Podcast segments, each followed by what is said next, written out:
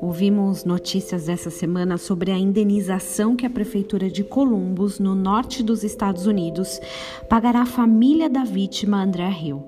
A polícia americana havia ido ao bairro que André vivia para investigar uma ocorrência. Passou por uma garagem, viu o rapaz negro lá e atirou, imaginando que ele era um bandido. Só que ele estava apenas na casa de um amigo e nem estava armado. Foi mais um episódio desastroso de ações de policiais nos Estados Unidos. A morte aconteceu enquanto a tristeza pela mesma ocorrência com George Floyd ainda estava muito latente. Então, como parte de um acordo pelo ocorrido, a família da vítima receberá 10 milhões de dólares, cerca de 52 milhões de reais. Esse valor pode comprar muita coisa: carros caríssimos, casas, propriedades, fazendas, até negócios. Só não pode trazer de volta a vida de André Rios. No fundo, é pouco. Essa e outras notícias me fazem pensar quanto vale a vida de alguém. Será que 52 milhões de reais é suficiente?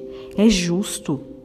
Na minha opinião, vale o aprendizado, a mudança cultural, o símbolo contra o racismo, mas vida não tem preço.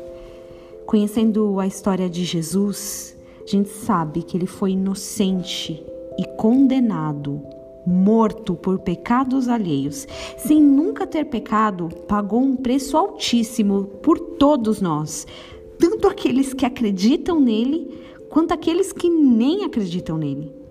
Foi caro demais. Mas não tem como pensar nessa história sem lembrar de João 3,16. Porque Deus amou o mundo de tal maneira que deu seu Filho unigênito, para que todo que nele crê não pereça, mas tenha vida eterna. O preço foi alto. O valor que damos a esse fato deveria ser alto também. Glórias a Deus, Cristo ressuscitou, mas ele primeiro padeceu, primeiro pagou a indenização pelas nossas vidas. Assim como histórias como essa de André Rios nos fazem refletir que a morte de Cristo nunca se apague de nossas memórias.